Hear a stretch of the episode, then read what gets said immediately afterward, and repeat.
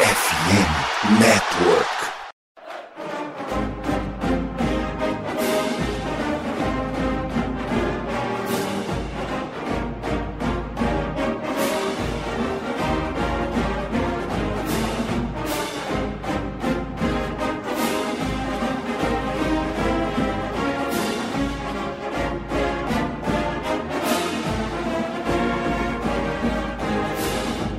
Saudações, amigos! Saudações, fãs de esporte! Saudações, fãs dos esportes universitários!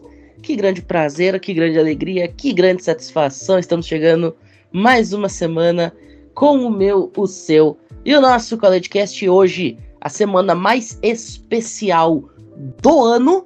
Afinal, as semifinais acontecem no ano que vem.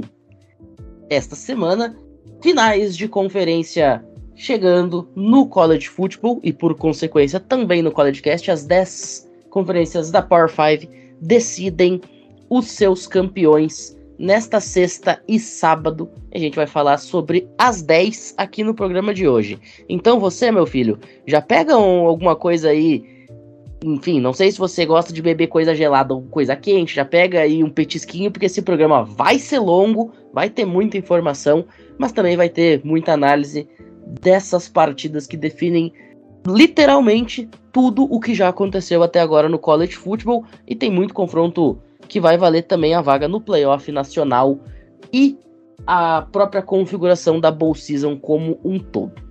Antes da gente começar, porém, a falar dos jogos, isso aqui hoje vai ser extremamente vapt-vupt, justamente para deixar tempo para falar das partidas. Vamos começar apresentando a mesa.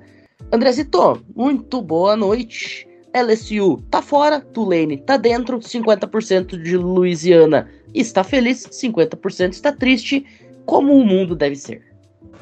Boa noite, Pinho, boa noite, Misha, boa noite, Gabriel, e uma boa noite, linda madrugada, perfeita manhã e maravilhosa tarde a todos aqueles que estão nos ouvindo, exatamente. E se fosse em 2024, ela estaria inclusive nos playoffs, né? Eu queria também dizer aqui que um beijo para quem pensou que não, mas James Madison e Jacksonville State estão nos playoffs, sim. Brincadeira, no playoffs não, mas na Bowl Season, porque o comitê tem que aguentar os times vindo da FCS indo para a Bowl Season. Essa regra tem que mudar. Dito isso, passo a bola para você de novo, Pinho. E ninguém perguntou nada, mas Minnesota também tá lá. Ô, Michalski, muito boa noite. A gente falou que 50% da Louisiana tava feliz e 50% tá triste. No Tennessee tá todo mundo triste. Abraçadinho, todo mundo um chorando no ombro do outro, coisa mais linda. Memphis não conseguiu ir pra final dela, Tennessee muito menos. Vanderbilt só no beisebol. Então é isso, né? Todo mundo pelo menos chegou pro Thanksgiving na mesma vibe e no mesmo barco. Se chama Titanic. Bom, olá a todos que nos, estão nos acompanhando aqui no College Cast. Boa noite, Pinho. Boa noite, Gabriel. Boa noite, André fato triste do dia é a demissão do técnico de Middle Tennessee, que conseguiu aguentar 18 anos num lugar em que Deus nitidamente abandonou. Ele conseguiu treinar Middle Tennessee por 18 anos, o Rick Stockstill. Não que essa informação sirva de alguma coisa para vocês. Conseguiu alguns feitos, como ganhar da equipe de Miami do Bruno Oliveira. Muito bem. Ô, Gabriel, agora a gente falou de estado com 0% de aproveitamento, estado com 50%. Alabama foi muito bem, porque tem a Crimson Tide, tem Troy. E, bom, UAB aqui ficou chupando o dedo, a exemplo de Auburn. Mas, né, não vamos cobrar de UAB também. Agora de Auburn a gente cobra, até porque quem diabo toma um touchdown numa quarta para 31 no estouro do relógio? Auburn merece ser cobrada, eternamente. Muito boa noite. Boa noite, Pinho. Boa noite, André. Boa noite, Michalski. E um bom dia, boa tarde, boa noite a todos que estão nos ouvindo, principalmente você, que não toma touchdown numa quarta para gol na linha de 31 jardas. Exatamente, um ótimo dia para você. E como diz aquela famosa música, Sweet Home Alabama, Where the Skies Are Blue. O estado tá muito feliz porque a única Alabama que faz sentido tá na final. A Crimson Tide tá lá, Troy tá lá e a gente vai falar das duas daqui a pouco. É isso. Vamos deixar o estereótipo de Alabama só em Sweet Home Alabama mesmo, não vamos falar daquele outro estereótipo de estado. Bom, logo depois da vinhetinha a gente volta para falar do bloquinho de recados e já já a gente está de volta. Não saiam daí.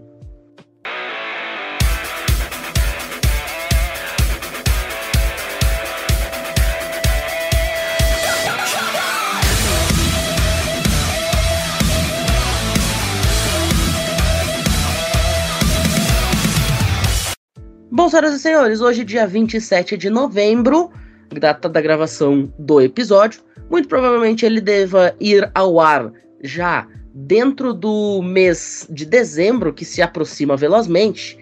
Mas a gente segue falando da nossa grande parceria com a Surfshark, porque mais de um milhão de brasileiros tiveram seus dados vazados na internet no último ano. E o Brasil está entre os 10 países que tem maior número de vazamentos de dados online. Ou seja, se você não quer virar estatística igual o Auburn, que definitivamente virou só uma estatística nos livros do college football, você precisa se proteger.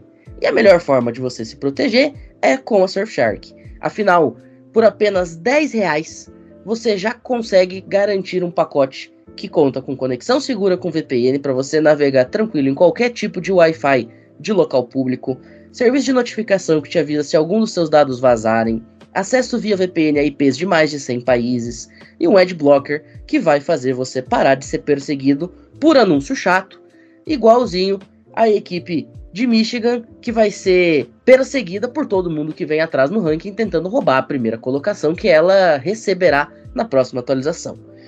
E o melhor, você que ouve o CollegeCast tem direito a 5 meses gratuitos, simplesmente porque você está chegando lá mediante a gente. Então já corre aí no link que está na descrição do episódio. Não fica marcando bobeira, assim como a defesa de Auburn marcou muita bobeira e no final não marcou foi nada. E vai ser feliz, assim como o Gabriel tá muito feliz, porque não precisou sair do grupo do WhatsApp. Dito isso, logo depois da vinhetinha, a gente está de volta para falar de futebol americano universitário. Não saiam daí.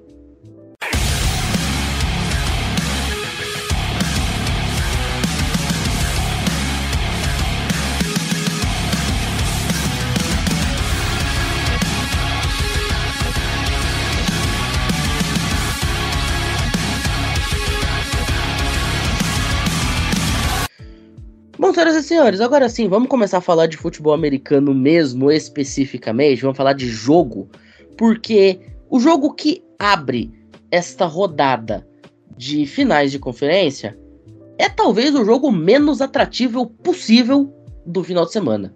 New Mexico State e Liberty se enfrentam pela final da Conference USA lá na Virgínia, mas como eu falei que esse é o jogo menos atrativo possível, a gente não vai começar por ele.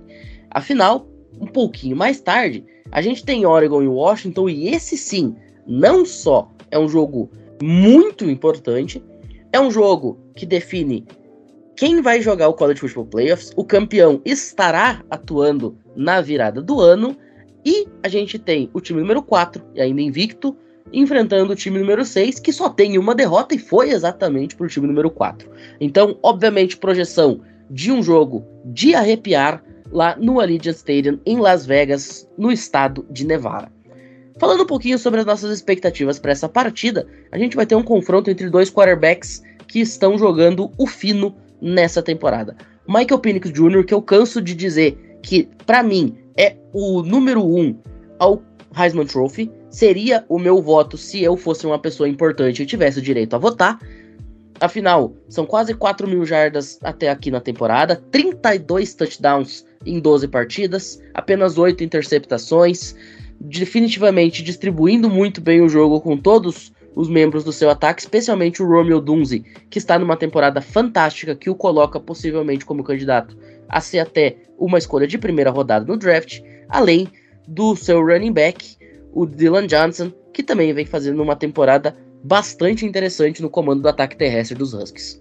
Do outro lado, a gente tem uma Oregon Ducks que além de ter uma linha ofensiva que protege muito bem o Bo Nix, afinal é o time que menos sec cedeu dentro da Pac-12 nesta temporada, tem ainda o seu quarterback jogando também de forma espetacular, talvez até tão bem quanto o Michael Penix Jr. Em números, em estatísticas frias, o Onyx, inclusive, tem números superiores ao do Michael Penix. São 37 touchdowns, apenas duas interceptações, mais de 3.900 jardas. Também, possivelmente, ou provavelmente, vai bater a marca dos 4.000 nessa partida. E tem no Troy Franklin o principal alvo. São 14 touchdowns recebidos pelo wide receiver número 1 dessa equipe de Oregon. Porém, senhoras e senhores do conselho, No jogo entre elas, na temporada regular, deu o Washington, depois de uma decisão pra lá de questionável do head coach de Oregon, que decidiu arriscar uma quarta descida ainda no meio do campo, o que deu aos Huskies a chance de recuperarem a bola e conseguirem a vitória. Ainda teve depois o field goal perdido de Oregon, que poderia mandar o jogo para prorrogação. Para esse jogo desta sexta-feira, 22 horas pelo horário de Brasília, eu acredito muito que o time de Oregon vai vir extremamente mordido para devolver essa derrota. Por isso, eu, por mais que eu esteja torcendo para Washington, confesso, eu acho que Oregon vai levar essa partida e vai se colocar dentro dos playoffs nacionais. Quem sabe com a chance mais clara de título desde que perdeu a final lá em 2014 sob o comando de Marcos Marioura. Porém, a gente até comentou isso no episódio que já está no ar falando sobre as previsões do ranking, né? Ainda existe mesmo com a possível derrota, ainda existiria alguma chance de Washington fazer companhia aos seus rivais, e é para isso que eu estarei torcendo André Limas mas é aquela coisa, né? Jogo é jogo. Eu acho que dentro do jogo, Oregon por quatro pontos. E você? Bom, Pinho, é um jogo interessante, é um jogo que tem muito, muito, muito em campo, né?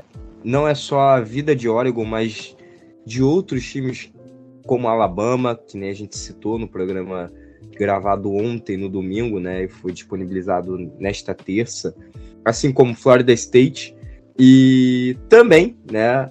a nossa querida Texas. Todo mundo tá de olho nesse jogo para poder saber qual vai ser a sua situação.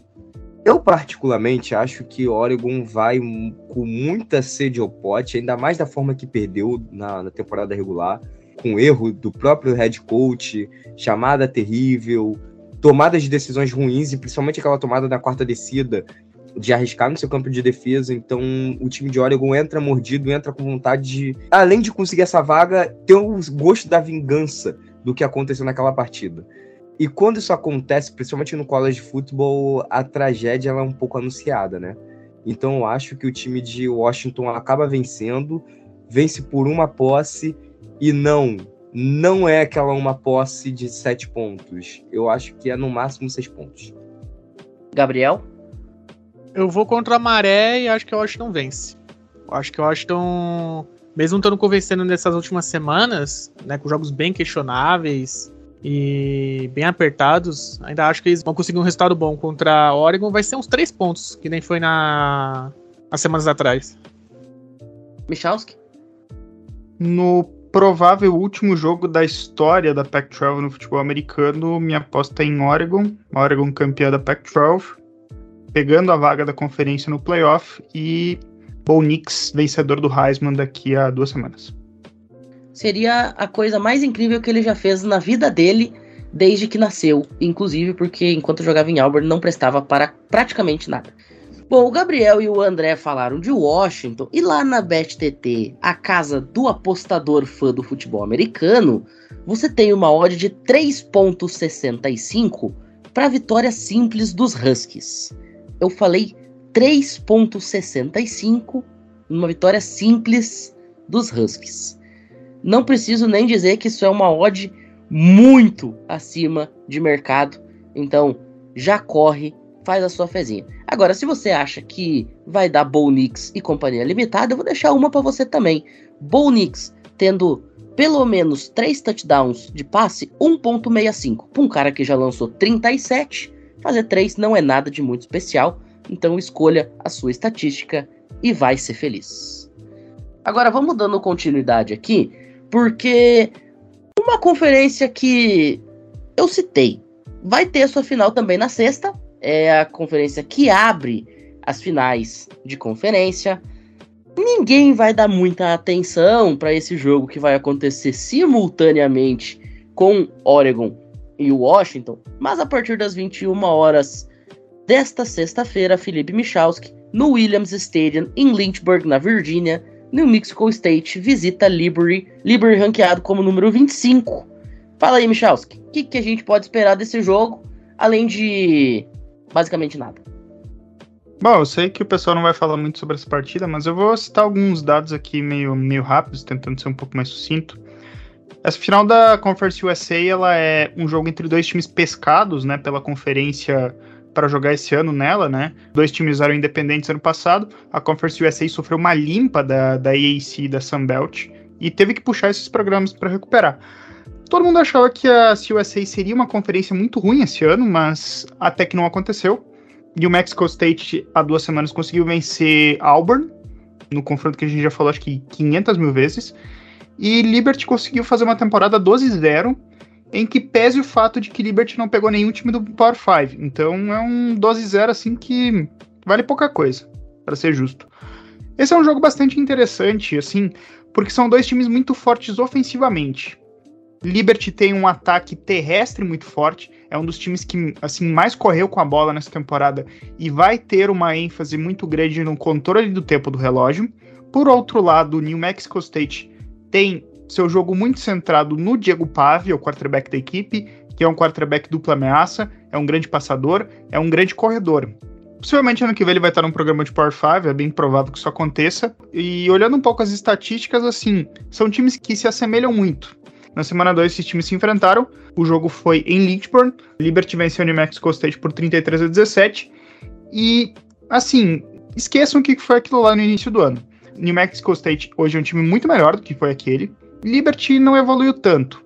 Eu prevejo uma partida bastante equilibrada e com muitos pontos. Se eu fosse chutar um placar, seria mais ou menos um 41 a 38 para Liberty, vencendo, fazendo 13-0, mas eu também não duvidaria se o New Mexico State vencesse, porque é um time com mais embalo, é um time que vem de vitórias melhores e que garantiu até no campo a sua vaga na final da conferência, tirando Jacksonville State, que era o time que não poderia jogar a final já de qualquer maneira, né? Mas New Mexico State ganhou no campo e garantiu a vaga para a final da conferência no campo.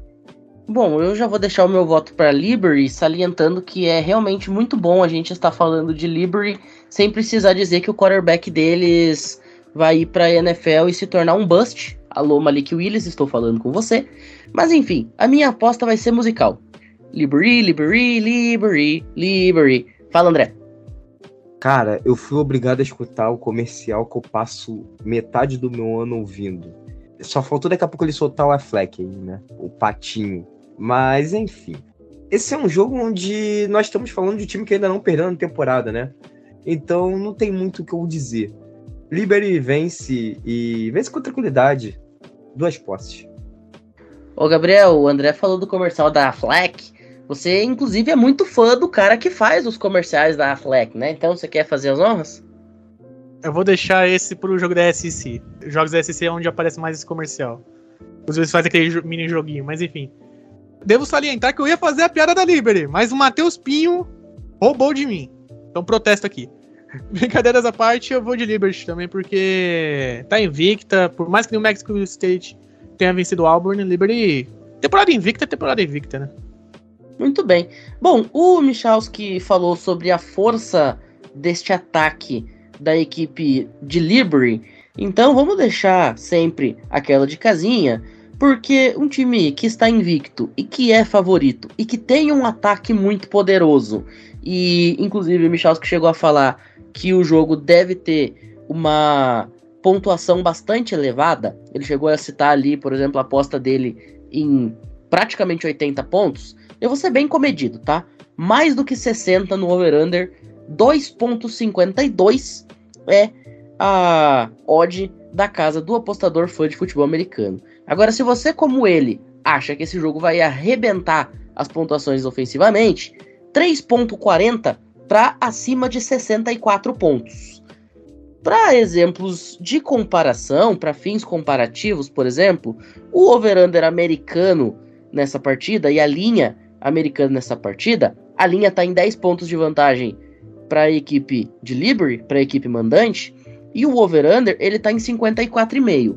É um over-under um pouco abaixo daquilo que o Michalski salientou, mas quem sabe você consegue fazer uma graninha bem legal aí com essa odd de 3,40. Bom, vamos dando seguimento aqui. Agora a gente volta para costa oeste, André Limas. Vamos falar um pouquinho sobre a Mountain West, a conferência que a partir do ano que vem vai ser a conferência mais importante da zona do Pacífico. Afinal, a outra lá tá indo de Vasco. Andrezito, grande decisão da Mountain West Conference neste sábado. Jogo entre Boys State e o NLV também no Allegiant Stadium. O Allegiant Stadium recebendo ambas as finais a partir das 5 horas da tarde. E aí? Bom, o NLV, né, e Boise State. A Mountain West, pra mim, tinha que se unir a Pac-12, só para deixar isso claro. Mas isso é conversa para depois, porque eu já falei muito sobre isso. Boise State e a nossa querida UNV, né? Tem coisas interessantes e engraçadas que se entrelaçam. Bom, as duas perderam para times que estão disputando aí vaga nos playoffs, né? Boise State perdeu na semana número 1 um para Washington, inclusive foi uma lavada, Washington fez 59 pontos. E o NLV perdeu para Michigan na semana 2, tá? E também foi uma outra lavada. Boise State tem um time muito interessante, tem um jogo terrestre intenso com Aston DeAndre, que assim, é um running back que já passou de 1.100 jardas, é um running back que corre muito, é um cara que sabe ler muito bem gaps, é um cara forte também fisicamente, ele não é derrubado logo de primeira, né, logo de cara no seu teco. E aí a gente também tem um outro nome nesse ataque, que é o Taylor Green, que é o quarterback, ele é um dual threat. Mas assim, ele não é tão bom passando, ele não tem umas leituras tão boas, é um quarterback com uma leitura meia rasa. Ele pressionado, você sabe que as chances de interceptação são altas. Então, assim, ele é muito bom no jogo terrestre. Ele é um cara que sabe correr muito bem, é um cara que, quando tá pressionado, ele escolhe correr e consegue jardas pelo campo. E isso faz com que o time de Boise State acabe se prevalecendo contra seus adversários, que normalmente os times da própria Mountain West têm problemas contra o jogo terrestre. E aí é por isso que nós estamos vendo Boise State estando na final de conferência. A defesa ela cede muitos pontos, não é uma defesa muito sólida, é uma defesa que joga numa marcação individual na maioria das vezes, com bastante blitz, então deixa buracos no meio do campo, é muito fácil do quarterback adversário encontrar esses buracos. Como eu falei, a Mountain West também não tem times tão fortes assim, e defesas assim acabam se prevalecendo, mas cedeu muitos pontos. E é uma coisa que o NLV consegue bater contra esse time de Boise State. A gente está falando de um ataque onde joga em air raid, né? Onde a maioria das jogadas é de passe. O J.D. Mayara, que é o quarterback, junto com o Rick White, que são os dois destaques desse time, são os destaques ofensivos, conseguem e tem tudo para causar estrago nessa defesa de Boise State. O NLV perdeu para Michigan, não foi o único jogo que eles perderam, o outro foi para Colorado State que inclusive foi um jogo onde eles só fizeram 25 pontos, né? Nos outros jogos eles passaram de 30 pontos. Foi um time onde pontuou muito, foi um time que jogou muito e basicamente merece estar nessa final de conferência. A defesa não é lá aquelas mil maravilhas, a defesa é problemática. A defesa foi um ponto onde, na maioria das vezes, quase que esse time perdeu, inclusive, mesmo fazendo muitos pontos. Mas, para finalizar, o NLV é campeão da Mountain West nesse ano. E assim, eu acho que ganha e ganha com uma tranquilidade. Eu acho que é umas três posses, tá? Cara, eu vou te falar. Eu sou muito Boys State nesse jogo, mas muito Boys State nesse jogo. Demais. Apesar de ser em Las Vegas e tal, eu sou muito Boys State. Por mais que seja um time que ganhou menos jogos, enfim. Então, para mim, Boys State por 7. Inclusive, na minha opinião, Boise State tinha que meter o louco e replicar de novo a jogada da Estátua da Liberdade que deu para eles a vitória no Fiesta Bowl em 2005 contra a equipe da Oklahoma Sooners, né, Michalski? O que, que, tu acha? Seria legal, né? Eles refazerem a jogada da Estátua da Liberdade? Cara, seria uma loucura, né? Mas, mas enfim, né? É o estádio icônico, né? O estádio de UNLV, jogando no estádio de NFL, né? No caso. Eu ia dizer o seguinte: Boys State parece o Boca na Libertadores desse ano. Um time horroroso que conseguiu chegar na final porque os caras têm, tem, digamos, a camisa, né? Vamos dizer assim, né? Eu acho que o UNLV é um time melhor. E eu acho que eles ganham, assim, vão ganhar. Eu acho que vai ser por pouco, eu acho que vai ser um jogo equilibrado. Boys State também cresceu um pouco nessa temporada, mas eu ainda fico com o UNLV. A não ser que o time de Nevada resolva pipocar, agora que tá na final pela primeira vez, né? Pode acontecer, né? Gabriel? Ah, eu vou de Boise State. Muito bem. Mesa, portanto, dividida. Vamos dar aquele giro sempre pelas casas de aposta, porque nas casas americanas, Boise State é apontada como favorita por dois pontos, apesar do que já foi citado aqui. Então a gente vai deixar uma odd para cada lado para ficar todo mundo feliz. Se você for de vitória simples de UNLV e isso acontecer, 2.04 lá na BetTT. Agora, se você resolver acompanhar a linha americana e só dar aquele aumentozinho básico para valer a pena você colocar o seu dinheirinho suado, você colocar, por exemplo, uma spread de menos 3 para a equipe de Boise State, a BetTT ela vai estar tá te pagando 2.01 e 3,5 uma odd de 2.20. É basicamente um field goal de vantagem, né? Ou enfim, você conseguir um touchdown e seu adversário só conseguir o field goal, são, seriam 4 pontos de vantagem. Então, não é nada muito impossível de acontecer na Pac-12 da Shopee. Ô Gabriel, agora vamos cruzar o país de ponta a ponta. Vamos falar sobre a SEC, porque tem um certo cara aqui que atende pelo nome de Felipe Michalski, que jura de pé junto que se Alabama vencer essa partida, ela tá no College Football Playoffs, haja o que ajar, já diria o ditado. Enquanto que Georgia joga para garantir a sua vaga em mais uma semifinal e defender o bicampeonato. Então diga-me, o que, que vai acontecer no Mercedes-Benz Stadium lá em Atlanta, na Georgia? Primeiramente,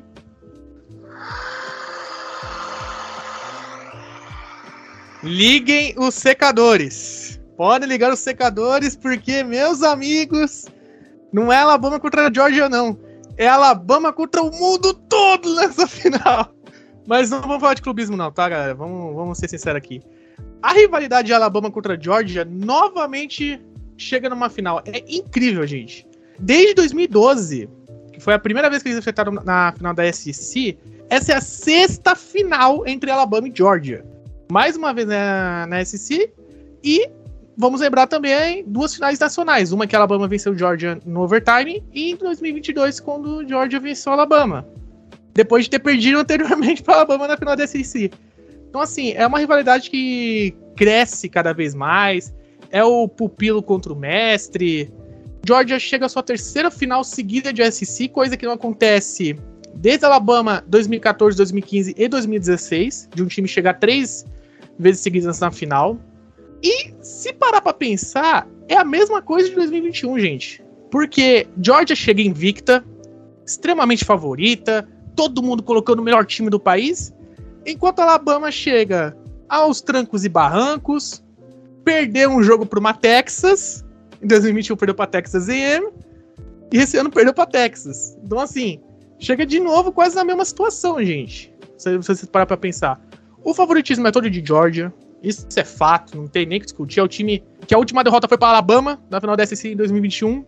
Então, é difícil não colocar eles como favoritos, mas vem um adendo.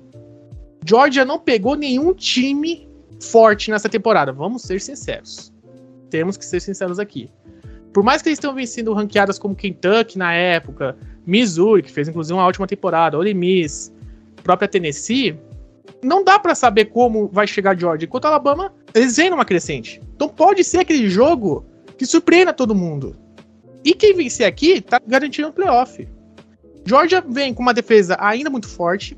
Eu fico ainda na minha dúvida do quarterback Carson Beck, tá? Eu fico muito com o pé atrás dele ainda, porque o ataque é basicamente joga no Brock Bowers e vê o que ele faz. É isso. Esse é ataque de Georgia. A defesa de Georgia é o grande ponto. E do outro lado de Alabama, é uma linha ofensiva que melhorou, mas ainda é muito abaixo do que já mostrou. O jogo terrestre vai ser o grande foco, com o McLean, com o Jalen Miro fazendo o RPO, seja ele passando bola, seja ele no correndo. E a defesa de Alabama é o que está segurando as pontas. É a defesa que cresceu muito na temporada. Tem pressionado bem os quarterbacks adversários. A secundária tá fazendo um ótimo trabalho. Promete ser um jogo pegado. Mais uma vez, como foi todos os últimos jogos entre Alabama e Georgia, foram jogos definidos assim, sempre no último período, sempre aconteceu uma coisa maluca. Do nada o jogo tá muito disputado e de repente alguém pega a liderança e acabou. Minha opinião, Alabama vence.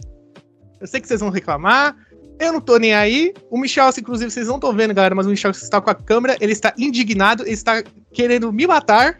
Mas. É, dito isso, eu acredito que Bama vai vencer e vai ser um jogo muito, muito pegado. E olha, se Alabama vence, dependendo da combinação de resultados, pode ser que o comitê olhe assim e fale: Ih, rapaz, e agora?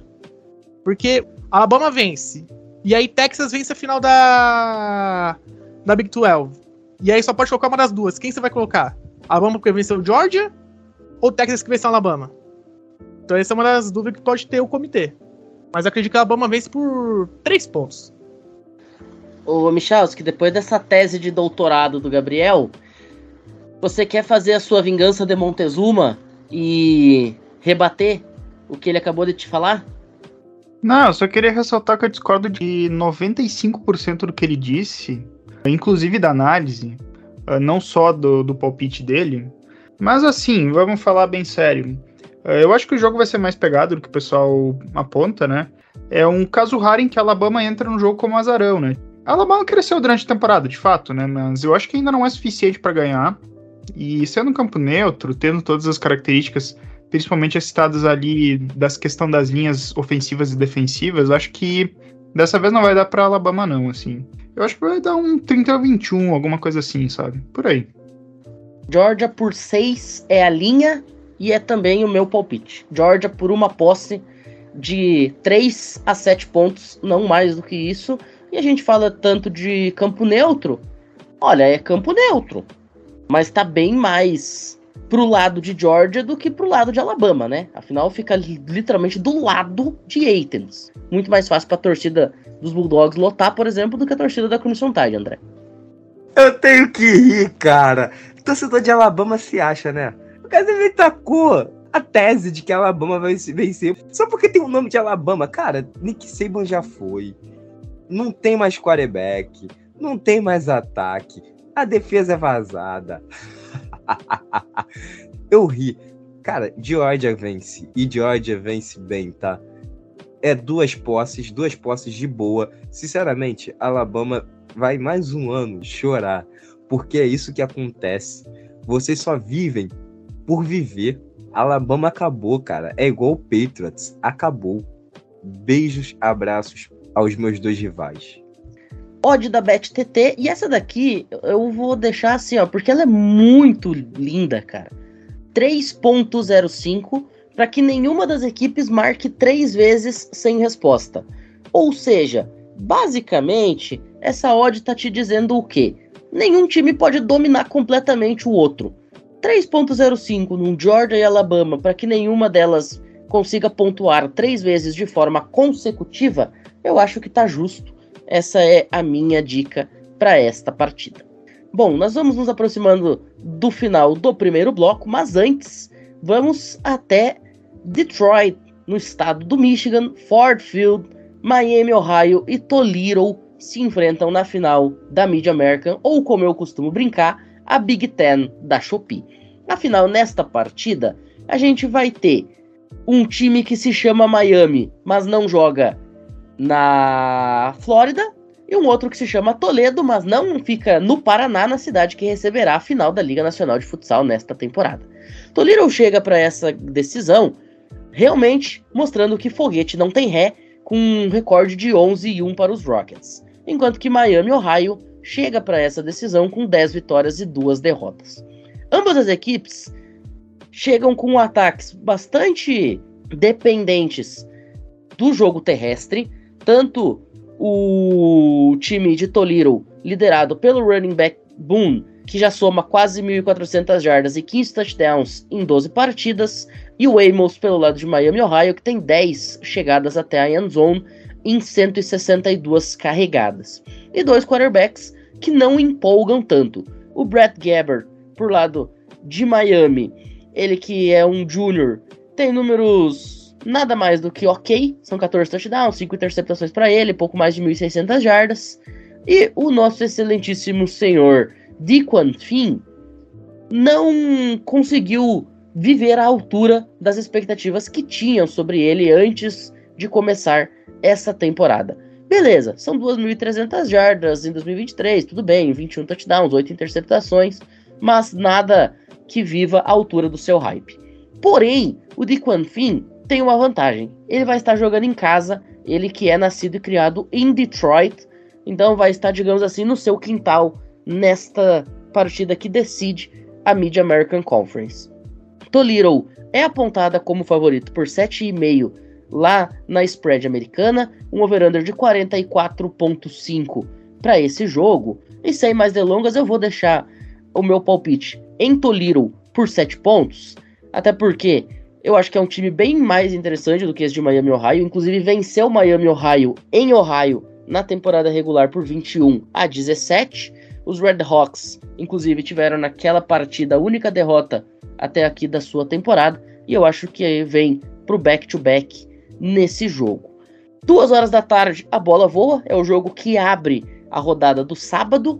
Ô Gabriel, Miami da depressão ou os foguetes que não tem ré para levantar o título da Mid American Conference no estádio do Detroit Lions neste sábado?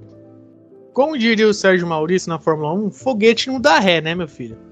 Então, assim, eu vou de Toledo, porque Miami de Ohio, assim como a Miami do Bruno, vai vai tomar um pé na bunda. André? Tuliro ganhou na temporada regular, mas eu sou Miami Ohio desde criancinha. Uma posse. Michalski? Já que tu não citou a história que eu tinha, tinha dado um pequeno briefing ontem, né? Eu vou citar algumas informações rapidinho. A primeira faculdade que o Nick Saban foi treinador foi Toledo, e o primeiro jogo dele como treinador de futebol americano foi uma vitória sobre Miami, Ohio. Acho que foi em 1990. Mas assim, falando sério, eu acho que Toledo vence, né? Eu acho que vai ser muito pelo jogo terrestre. O, o running back ali da, da equipe de Toledo, que no caso é o, o Penny Boone, ele, ele tem números bons. É um cara que eu acho que vai conseguir mover as correntes e fazer Toledo ganhar o jogo. E o pessoal acaba não citando, mas foguete não dá ré porque o nickname de Toledo é Toledo Rockets. Só para ressaltar. Exato. Quem não entendeu a piada é isso.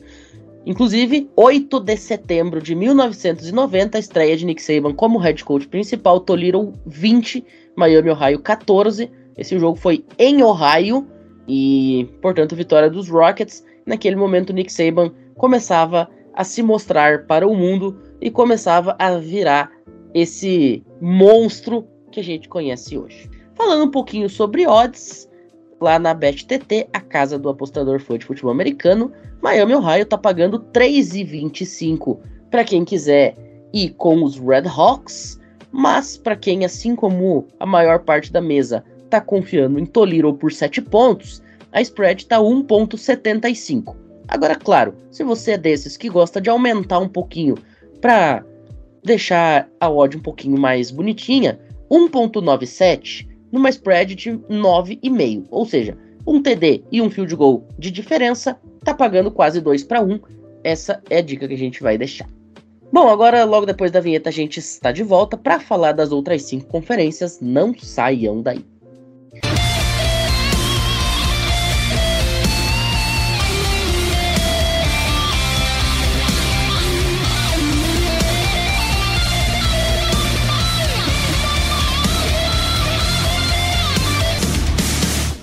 Bom, estamos de volta para o segundo bloco, Felipe Michalski, Big 12 Conference.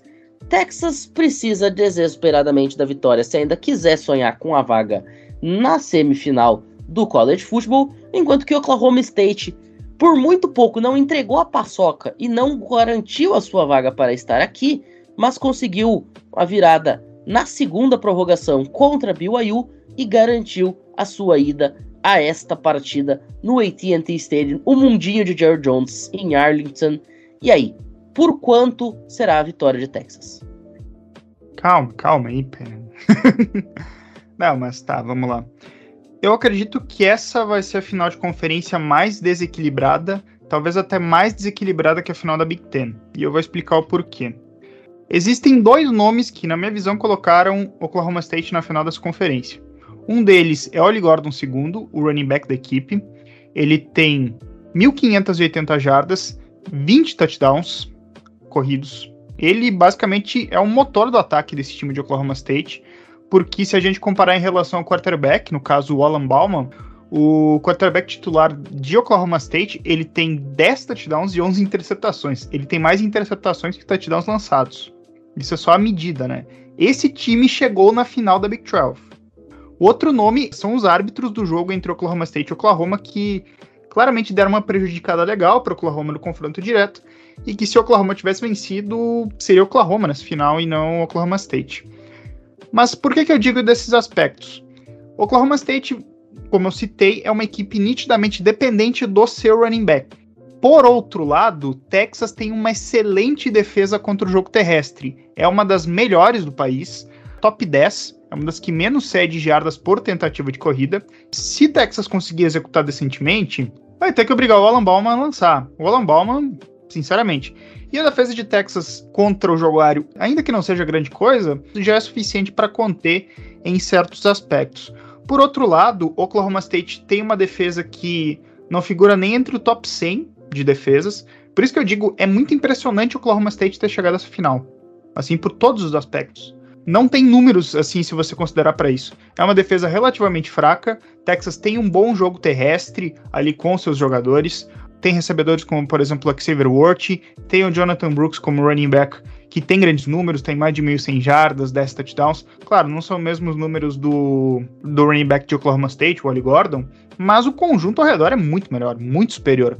Se eu fosse trazer uma medida, eu compararia esse jogo de Texas com o jogo que foi semana passada contra a Texas Tech. Texas Tech também era um time muito dependente do jogo terrestre com o Taj Brooks. O Taj Brooks foi limitado a menos de 100 jardas e o resultado foi uma vitória de Texas por 57 a 7. Domínio absoluto, total, sabe? A única diferença é que dessa vez o jogo é em campo neutro. Campo neutro entre aspas, porque, enfim, jogando em Arlington vai estar praticamente em casa, né? Pela questão de Texas precisar, assim, vencer e convencer, eu acho que esse jogo vai ser numa diferença muito grande de pontos. Eu tava tentando pensar no placar assim, tipo. Eu tentei pensar um 52 a 21, alguma coisa assim, sabe? 49 a 17, algo do tipo. Vai ser muito desequilibrado. É, a linha tá bem mais comedida do que você. São 14,5 nas casas americanas. Mas, porém, contudo, todavia, entretanto, eu estou mais inclinado a acreditar em você do que na linha americana. Porque eu citei aqui, acho que duas semanas atrás, quando eu fiz a preview do jogo de Oklahoma State, que esse time só tinha um nome, e era nome, sobrenome CPF. Era o Wally Gordon. Só que a questão é, como você bem frisou, a defesa de Texas muito provavelmente vai conseguir parar o Wally Gordon, a não ser que ele esteja num dia completamente fora da realidade. Assim. Então, Texas por 24 pontos de diferença é o meu palpite. André Limas. É, a defesa de Texas ela é muito física, ela é uma defesa muito dominante, uma defesa muito forte. Como o Michalski falou, né? No último jogo contra o Texas Tech, o ataque de Texas Tech sofreu, apanhou e apanhou muito. Oklahoma State não vai ser muito diferente, né? E quando também a gente fala sobre esse ataque de Texas, a trinca, Kim Wears, Xavier Worth e o Adonai Mitchell, eu tenho pena da defesa de Oklahoma State também em relação a esse trinca, né? Esse trio. Os dois recebedores, mais o, o quarterback que acabou de voltar de, de uma lesão, né? Mas já voltou bem. Claro, teve interceptação e tudo, mas ainda assim jogou bem no, na última partida. Então, assim, é Texas e Texas por muito. Tu disse 24 pontos, né? Eu digo por mais. Eu coloco por 30 pontos a mais. Ô, Gabriel, o André disse que tem pena, mas tu sabe quem também tem pena? O pato da Fleck. E aí, o que, você vai me dizer? Qual é a sua spread para a vitória de Texas? Ah, Fleck. Dito isso, ah, cara, sei lá, acho que vai ser uns 40 a 10 para Texas. Como o Michalski falou, é uma final bem unilateral. Eu queria que o State vencesse, mas só uma tragédia muito grande para Texas perder essa. Perfeito. Inclusive, Texas por 24 na spread tá te pagando 3.40 na BetTT. Fica aí a dica. A gente vai dando seguimento então. Esse jogo, lembrando, sabadão às 2 horas da tarde. Um pouquinho mais tarde, a gente tem a final da The American. A The American este ano ela terá a melhor das finais da Group of Five, como sempre acontece. Mas ela tem uma final específico que no ano que vem não será mais possível que ela tenha, porque SMU irá desafiar Tulane no Tulane Stadium em New Orleans, na Louisiana, na sua última partida como um membro da Group of Five, já que SMU irá se juntar à ACC na próxima temporada, juntamente com as equipes de Stanford e Cal. Então, meu caro André Limas, como vai ser o confronto do último jogo dos Mustangs como um time da Group of Five contra o melhor time da Group of Five, a Tulane Green Wave, 6 horas da tarde, neste sábado. Esse time de SMU, ele é Mustang, mas ele não é um Mustang 79, né? Ele não é um Mustang com aquele motorzão, que ele te dá vontade de pisar no acelerador e gastar toda a gasolina, porque, né, é, é um carro que bebia demais, mas era potente, era um carro bom. Diferentemente das minhas ondinhas, né? Eu não vou cantar que nem na semana passada e bater mãozinha aqui cantando Olha a Onda, né? O time de Tulane, eu brinco e eu gosto muito desse time de Tulane, porque lá no início da temporada eu falei que esse time de Tulane ele estaria ranqueado e ele seria o melhor time da Grupo 5. E eu estava com razão. Tulane só perdeu um jogo que foi para o Ole Miss. Tem um ataque bem equilibrado, um jogo terrestre com um jogo aéreo muito, muito, muito equilibrado. Eu particularmente gosto de ver esse ataque. A defesa não é tão boa. A defesa não é uma defesa que é dominante, é uma defesa que deixa muitos buracos. Também não é uma defesa que joga muito em zona, joga muito em marcação individual. Normalmente, defesas que jogam em zona no college futebol são defesas que são dominantes. E defesas que jogam em marcação individual sempre tem um problema e sempre deixam espaço para os ataques atacarem. Obviamente, isso é um problema já do conceito, mas isso fica muito escancarado. O time de SMU aqui, o Michalski, ele já até escreveu aqui que é a quarta média de pontos por jogo do college football. Sim, só que eu não disse que era somente o ataque. A defesa de SMU não é uma defesa boa. Não é sólida, é uma defesa problemática, inconstante. É onde que o time de Tulane vai arriscar. É onde o time de Tulane vai simplesmente entrar. A onda vai passar. E vai levar o Mustang.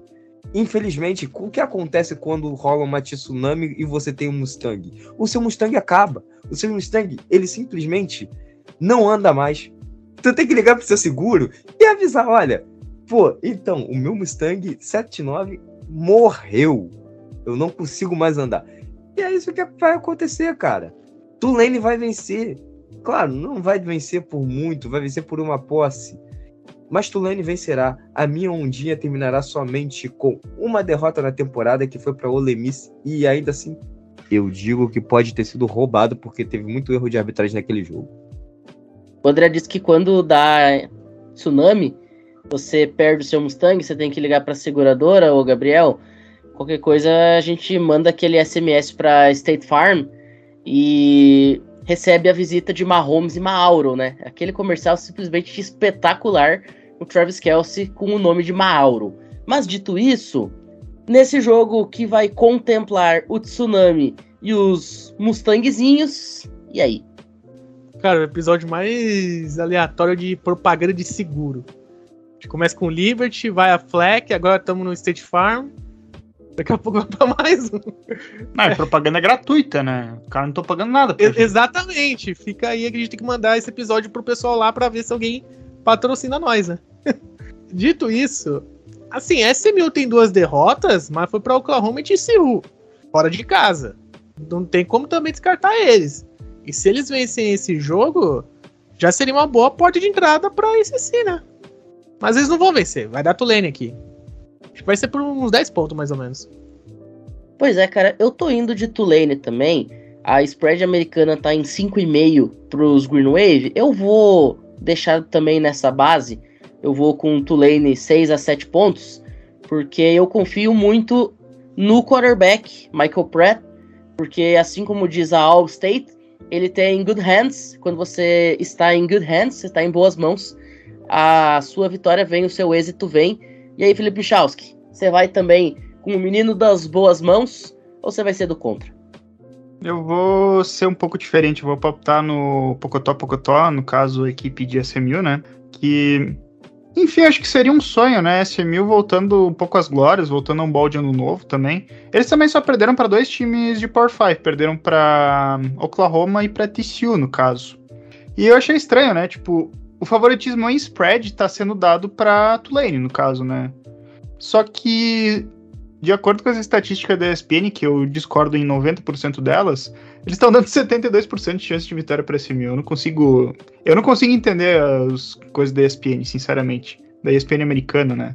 Que tem acertos e erros, né? Mas, enfim, fica aqui meu palpite registrado: o SMU vence. E vai jogar balde no novo. Muito bem. Já que a gente está falando de casa de aposta, vamos falar um pouquinho sobre a nossa aqui, que ajuda a gente a pagar as contas. A BetTT, ela, claro, te dá grandes odds para você poder fazer a sua feijão nesse jogo. E falando, por exemplo, da spread que a gente citou, 5,5 para Tulane, ela tá te pagando 1.77. Porém, a vitória simples de SMU, como o pessoal da ESPN gringa tá se colocando, 2.68. Você escolhe a estatística que você acha que está mais fácil de acontecer e manda bala. Agora, Gabriel, vamos falar um pouquinho sobre a final da Sunbelt a conferência mais bizarra no que tange a sua decisão, porque a gente vai ter um Appalachian State e Troy jogando lá na cidade de Troy, no Alabama, no Veterans Memorial Stadium. Mas esse jogo não deveria nem ser em Troy e nem ter Appalachian State jogando, porque James Madison faz uma campanha avassaladora, mas por conta daquela velha história de regras inúteis da NCAA, acaba não podendo jogar a decisão da sua conferência. E aí a Appalachian State acaba entrando de gaiato nessa partida. O fato é que a gente tem a possibilidade de no sábado estar vendo dois times do Alabama ganharem as suas conferências, a Sunbelt começando no sábado 18 horas. E aí, cara, o que, que vai acontecer lá em Troy para delírio da Gabriela? Bom, bora lá. Eu concordo com o André, que ele falou lá no começo sobre o roubo de James Madison e tudo mais. Eu concordo. Acho que essas regras dos times subirem para FBS já deviam acabar. Essa vai ser a quinta final da Sunbelt, desde que ela adotou esse sistema de jogo final. Troy é a atual campeã, ela venceu no passado contra a Coastal Carolina. Eles voltam para defender o título. Sobre Troy, eles vêm com uma campanha de 10-2, com derrotas para Kansas State fora e James Madison em casa. Uma derrota, inclusive, foi por 16 a 14. Depois dessa derrota para James Madison, Troy engatou nove vitórias seguidas, com um grande destaque sendo a defesa. Nessas nove vitórias seguidas, são sete cedendo menos de 24 pontos. Então, uma defesa que vem muito forte e vem liderada pelo segundo colocado no ranking de sex em todo o college. Sim, Javon Solomon tem 14 sex. Aí vocês podem falar, ah, mas é uma conferência fraca, os números são inflados. Filho, se todo mundo fizesse o que ele faz, aí todo mundo teria número inflado, não é fácil. Então o cara é o grande destaque de Troy. Na parte ofensiva, o jogo terrestre é liderado pelo Kimani Vidal, que novamente passou da marca de mil jardas, ele tem 1.359. Então, assim, Troy é basicamente aquele sistema de defesa forte, jogo terrestre sólido. Do outro lado, a Appalachian State vem com uma campanha de 8-4, mas na semana 2 eles quase venceram North Carolina. Temos que lembrar isso. Das quatro derrotas de Appalachian State, as quatro foram por uma posse de bola. E essa contra North Carolina foi perdendo na segunda prorrogação. Foi 40 a 34 eles são um time osso duro de roer. E aí vem o contrário de Troy, que é o ataque. O ataque de Appalachian State é muito forte. É um time que marcou mais de 40 pontos várias vezes durante a temporada. E eles venceram o James Madison na casa de James Madison na prorrogação. Então, assim, a gente tem os dois extremos. A gente tem um time de Troy que tem uma defesa muito forte, mas perdeu para James Madison. E a gente tem a Appalachian State que tem um ataque muito forte e que venceu James Madison. A gente tem os dois extremos aqui. A Appalachian State tem como destaque ofensivo o seu quarterback, o Joey Aguilar, com 3.271 jardas, 33 touchdowns e 9 interceptações. E na parte defensiva, conta com a dupla na secundária, o Tariq Thunderberg e o Jordan Favors, cada um com 4 interceptações cada. Eu imagino que vai ser aquele famoso jogo de ataque contra defesa. Que equipe que defender melhor. Eu, vou colocar assim: o time que defender melhor vai conquistar esse título. Porque, como a Sunbelt é uma conferência assim. que Deus sabe o que fez naquela conferência, porque ninguém sabe o que acontece lá. São jogos aleatórios. Né? Quando você pensa que um time é muito favorito, vai lá e fala assim: hum, eu vou entregar essa partida. O favoritismo é de Troy, porque a Sunbelt adota um sistema que quem tem a melhor campanha joga em casa, final da conferência. Então Troy jogará em Alabama, jogará na sua casa, é atual campeã, então vai buscar esse bicampeonato. Eu imagino que Troy vai vencer. É um time que tem vitórias muito mais convincentes. Quando perdeu, só perdeu para tomar uma surra de Kansas State, né? Mas aí não é demérito nenhum deles. E quando jogou contra James Madison, fez um jogo muito disputado. Eu imagino que vai ser mais ou menos uma posse de bola, no máximo 10 pontos para Troy. Bom, o segredo desse jogo, certamente para as duas equipes, será keep your head in the game. Mas eu particularmente vou ficar com a equipe de Troy aqui. Acho que Troy tem um time melhor do que o time de Appalachian State, dadas as condições. Apesar de Appalachian State ser o time mais aleatório possível no planeta. É o time que num dia pode ganhar de Texas AM fazendo quase 70 pontos e no dia seguinte conseguiria facilmente perder de Idaho Vandals. Então, eu vou com Troy aqui pela regularidade do programa, por quatro pontinhos, ou quiçá até três pontinhos. Quem sabe um jogo decidido no estouro do relógio para a vitória da equipe de Alabama. Ô André, e você? Libertem a James Madison. Ela merece respeito. A FCS e seus programas que vêm da FCS são gente também. Dito isso, a Palestra State foi no golpe e no golpe perderá a minha espada irá golpear esse time de aplicativo. Troy vence por uma posse. Michalski? Eu vou também com Troy nessa vitória, sim, mas eu sinceramente não duvido de Appalachian State. É um time capaz de tudo, né? É um time que já conseguiu performar upsets e, enfim, não tem muito o que dizer, sabe? Queria citar um fato interessante. A Sunbelt é a conferência com mais times na Ball Season. 12 dos 14 programas conseguiram se classificar, sendo que 1, 2, 3, 4, 5, 6, 7 programas fizeram exatamente 6 vitórias para se classificar. Uma loucura, assim. Só um fato aleatório aqui pro pessoal. Mas, enfim, só para trazer esse fato para vocês. É por isso que eu amo a minha Sunbelt. É por isso que eu amo a minha Sunbelt. Não, isso aí foi acordo de cavalheiros. Eles chegaram, apertaram as mãos e disseram: todo mundo vai ter seis vitórias para todo mundo ir e é nós. Pronto, resolvido o problema. Bom, já que a gente falou aqui que Appalachian State é um time que adora fazer um upset, inclusive o maior upset da história foi de Appalachian State em 2007 dentro da Big House contra Michigan Wolverines. A vitória simples de App State nessa partida tá te pagando 2.95. Já uma spread de 3 pontos para Troy, que é o que eu estou colocando, é de 1,47. Mas a spread de 7 pontos é 1,91. Então, se Troy conseguir a vitória por um TD de diferença, você lucra e lucra bem.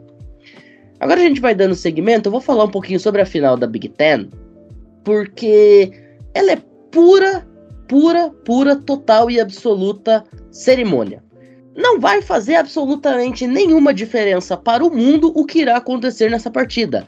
Haja vista que eu já falei isso no programa que a gente fez sobre o ranking, eu tenho certeza absoluta que Michigan vai fazer 25 pontos de diferença em Iowa, no mínimo. A gente não precisa nem dizer muito porquê. JJ McCartney numa temporada boa, não é espetacular, mas boa. Blake Corum acabando com as defesas adversárias. A defesa de Michigan é aquela que cede menos pontos na primeira divisão do college. E a gente tem um ataque de Iowa que tem média de 18 pontos por jogo, sendo que essa média ela é muito incrível, porque a maioria dos jogos eles não fazem 18 pontos. Vamos lembrar que esse time de Iowa é um time que literalmente conseguiu ter um under num jogo em que o over-under era 24,5. Então, sincero e honestamente, não faz absolutamente nenhum tipo de sentido a gente querer que Iowa ofereça qualquer tipo de resistência contra esse time de Michigan. O ataque de Iowa faz 18 pontos, a defesa de Michigan cede 8.9 por jogo, cede menos do que 9. Ou seja, a defesa de Michigan te cede, com muita sorte, 3 field goals na partida. E eu tenho certeza absoluta que a defesa de Iowa, por melhor que seja, não vai segurar esse ataque. Então, Eu vou até fazer uma coisa que eu geralmente não faço, que é palpitar um placar. Para mim, o placar desse jogo é Michigan 35, Iowa 6, uma diferença de 29 pontos na spread e a primeira colocação do ranking garantida para os Wolverines quando saírem do Lucas Oil Stadium lá em Indianapolis, André Limas. Realmente eu preciso falar sobre esse jogo? É sério isso? Cara, todo mundo sabe que vai ser um passeio de Michigan. Michigan tem um time muito mais forte do que Iowa. Iowa tem uma defesa sólida, é uma defesa que particularmente eu gosto, mas o ataque de Iowa é fraco, é um ataque anêmico. Iowa venceu os seus jogos por conta de sua defesa. Mas, cara, o time de Michigan é muito, muito mais forte. Blake Corum vai fazer o que quiser com essa defesa. De verdade. Michigan nas cabeças e quatro posses para cinco, tá? Isso porque eu não quero ser maldoso com Iowa, porque eu amo Iowa também. E, e, Iowa. Vamos que se ele ama Iowa, ele é o único cidadão do planeta. Não, eu pergunto se ele estava satisfeito quando ele assistiu o jogo entre Iowa e Nebraska, né? Que terminou 13 a 10 e que terminou no under ainda por cima, né? Tipo, o under que já era 24. Mas assim, falando sobre o jogo, Michigan vence. Nem acho que vai ser uma atuação ofensiva espetacular, até porque não precisa. Tipo, se fizer mais que 7 pontos, já ganha o jogo. Esse jogo tem uma possibilidade grande de Michigan ganhar de zero, assim. O Deacon Hill, quarterback titular de Iowa, né, que ele tem a forma física de um punter, ele tem menos de 50% de passes completados, 5 touchdowns e 6 interceptações. Só para tu ter uma ideia do que, que é Iowa ofensivamente esse ano, Iowa tem a terceira pior média de pontos por jogo da primeira divisão. A terceira pior. E esse time tá na final da Big Ten. Iowa também tem ofensivamente menos de 250 jardas ofensivas por partida. Historicamente, o time que melhor tinha ido antes de Iowa em qualquer temporada na história com esse desempenho tinha vencido apenas 4 jogos. Iowa venceu 10 e Iowa só tem uma média de 18 pontos por jogo, porque no início da temporada alguns resultados inflaram isso. Na semana 13, eles venceram o Western Michigan por 41 a 10. 24 a 14 em Utah State. Esses resultados inflaram um pouquinho, porque o resto, assim, ó, é 13 a 10 sobre Nebraska, 15 a 13 sobre Illinois, 22 a 0 sobre Rutgers, 10 a 7 sobre Northwestern, daí perdeu para Minnesota por 12 a 10, ganhou de Wisconsin por 15 a 6, é um time que o André deveria torcer, porque é um time que, assim, defensivamente é uma máquina, agora ofensivamente, né, é uma palhaçada, né? Tanto é que Iowa demitiu o, filho lá do, do Kirk Ferentz, não ia chegar para cumprir a meta dos 325 pontos por temporada, né? Mas enfim, né, só falei um monte de coisa aqui para dizer que Michigan vai ganhar. Eu palpito um 31 a 0. Só para efeitos de curiosidade, na rodada 4, a equipe de Iowa enfrentou o número 7 Penn State e perdeu de 31 a 0. Exatamente o placar que Felipe Michalski está falando que acontecerá neste sábado, Gabriel Ruiz. Sim, eu vi isso aí, por isso que eu falei esse placar. Olha, Pinho, o time de Iowa, ele segue a filosofia do Corinthians 2017. 1 a 0 e tá ótimo. 1 a 0 e tá ótimo, acabou. Porque 1 a 0 e 4 a 0 é o mesmo resultado, são 3 pontos. Iowa fez 216 pontos a temporada inteira. Na Big Ten, só Nebraska, que também fez os mesmos 216 pontos, e Michigan State, que fez 191, fizeram menos pontos que Iowa. Pra vocês verem quão podre, para não dizer outra palavra assim, senão porque esse programa é família, quão podre esse ataque de Iowa. Eu acho que já no segundo quarto, Michigan já vai colocar os calouros. É horroroso. Esse ataque de Iowa é horroroso. Me dá nojo de ver esse time, assim, defendendo uma beleza. Mas atacando, gente, é briga de facão no escuro. Ninguém sabe o que tá fazendo ali. Lembrando que esses dois times citados, Michigan State ficou 4 e 8, não foi para Bowl Season, e Nebraska ficou 5 e 7, também não foi para Bowl Season. São os outros times que, assim como Iowa, tiveram menos de 220 pontos nessa temporada na Big Ten. Ô André, agora vamos fechar com chave de ouro. A gente sai do time que não ataca nada e vai para conferência em que defesa passa longe. A gente vai para ACC falar do confronto entre Louisville, que tem basicamente um elenco e um sonho, E Florida State, que está vivendo o pesadelo de ter perdido o seu quarterback e ter que definir a sua vida num jogo contra um time número 10 do país, jogando dentro do Bank of American Stadium em Charlotte, na Carolina do Norte, precisando desesperadamente da vitória para ir ao College Football Playoffs pela primeira vez em praticamente uma década. É engraçado que lá no início, todo mundo se lembra que eu falei que eu ia secar Louisville até cansar, porque Louisville não tinha coordenador defensivo. E, cara, chega no final da temporada, tu me taca logo para falar sobre Louisville. Com Jack Plumer como quarterback, numa final de conferência. O que que tá acontecendo, gente? O que tá acontecendo com a minha vida? O que que eu estou fazendo da minha vida? Mas bom, vamos agora falar sério, né? Jack Plumer tá a 48 jardas de chegar a 3 mil jardas na temporada, tem 21 touchdowns, e o seu running back, Jawan Jordan, tem 1.076 jardas carregadas. Cara, então assim, a gente percebe que é um ataque bem equilibrado, é um ataque onde não tem só um nome, não é um ataque unilateral que a gente chama, ou é um ataque muito forte no jogo terrestre, é um ataque muito forte no jogo aéreo, é um ataque onde consegue fazer o equilíbrio, tanto no jogo aéreo quanto no jogo terrestre. A defesa ela não é tão sólida, como você disse, é uma defesa com vários problemas, não consegue parar, mas o time só perdeu dois jogos, que foi contra Pittsburgh e Kentucky. E assim, a gente tem que citar duas vitórias muito importantes para Louisville, que foi contra Notre Dame, que naquela época era décima no ranking, e contra Duck, que era a vigésima. Né? Então bateu dois times ranqueados em algum momento da temporada. É um time onde consegue ter um jogo ofensivo muito sólido, como eu falei.